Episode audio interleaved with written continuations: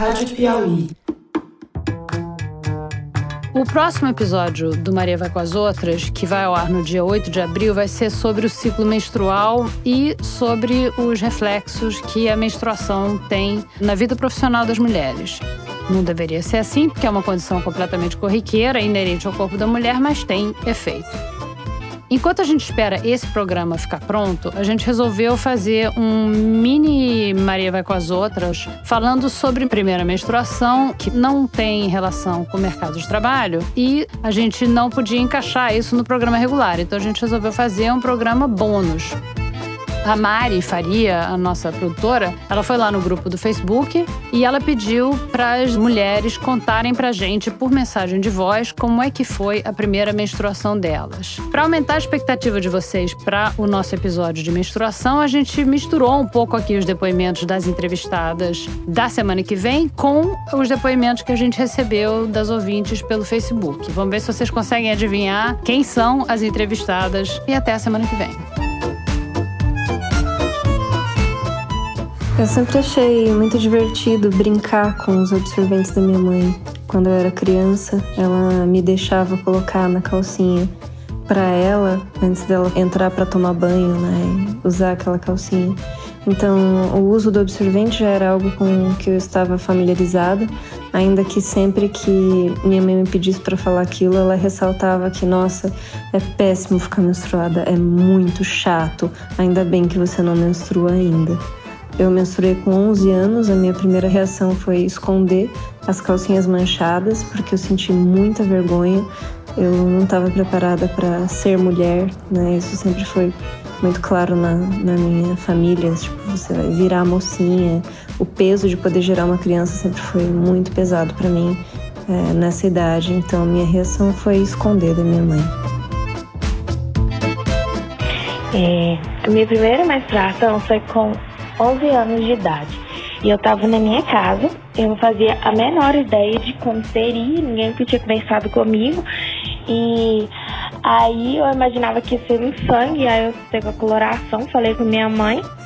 E minha mãe só falou, ah, vai na farmácia compra absorvente. E minha tia tava na minha casa nesse momento. Quando eu voltei, essa tia e a minha mãe já tinham ligado para as minhas outras tias e aí quando eu voltei, elas estavam na minha casa com pacotinhos de absorvente e aí virou tipo um chá de absorvente. Todas as tias me dando parabéns, falando, oh, que gracinha, ela já virou mocinha. E ninguém explicou nada, foi extremamente constrangedor.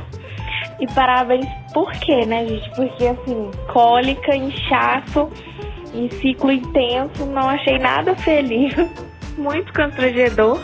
E assim, fiquei sobrando na história. Eu vou contar como foi minha primeira menstruação. Eu tinha 12 anos. A gente estava passando o carnaval no interior, na cidade que é a minha família. Costumava passar com a família inteira, uma família de italianos. Aí eu fiquei menstruada, eu era muito tímida na época, então eu não contei para ninguém. Eu tinha medo que a minha menstruação virasse assim o assunto da família, de todos os amigos da família durante o carnaval. E eu já chamava atenção porque eu já tinha um corpo assim de mulher, enquanto a maior parte das minhas primas eram mais magrinhas e tal, eu tinha um corpo mais de menina, então eu já chamava atenção e não queria chamar mais atenção ainda falando que eu tava menstruada. Então eu não falei para ninguém, coloquei um monte de papel higiênico. E aí depois minha mãe só foi perceber quando a gente voltou para casa depois do carnaval e ela ficou um pouco chateada comigo. Porque, né, eu não tinha contado nada, ela sentiu assim como uma quebra de confiança. A minha primeira menstruação foi é, totalmente inesperada, foi chocante. Alguma coisa do tipo, nossa, que, que é isso? é, realmente ninguém tinha me explicado, e olha que doido, eu morava com a minha mãe e com a minha irmã.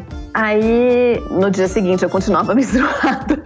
e aí, meu, a minha irmã, aí ela falou, nossa, mãe, a Ana ficou menstruada.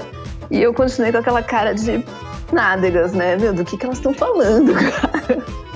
E aí a minha mãe me olhou com aquela cara assim, mas eu nunca te expliquei isso? Não.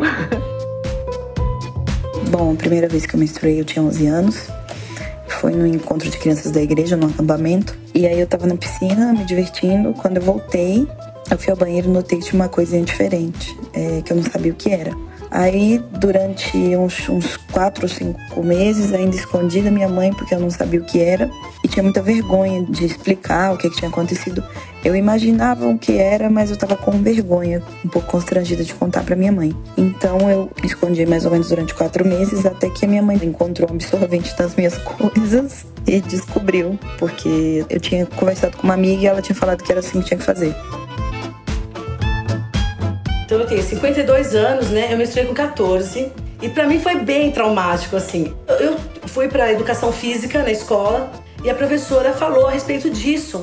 Quando você tiver menstruado, você me avisa, porque às vezes tem atividade que não dá para fazer. E aí ela explicou assim que nesse, nesses dias, na época, né, diziam isso, você não pode lavar o cabelo, você não pode comer ovo, você não pode isso, você não pode aquilo. Então falou isso. Tinha uma menina que estudava com a gente, a Vera, já era mais mocinha, né?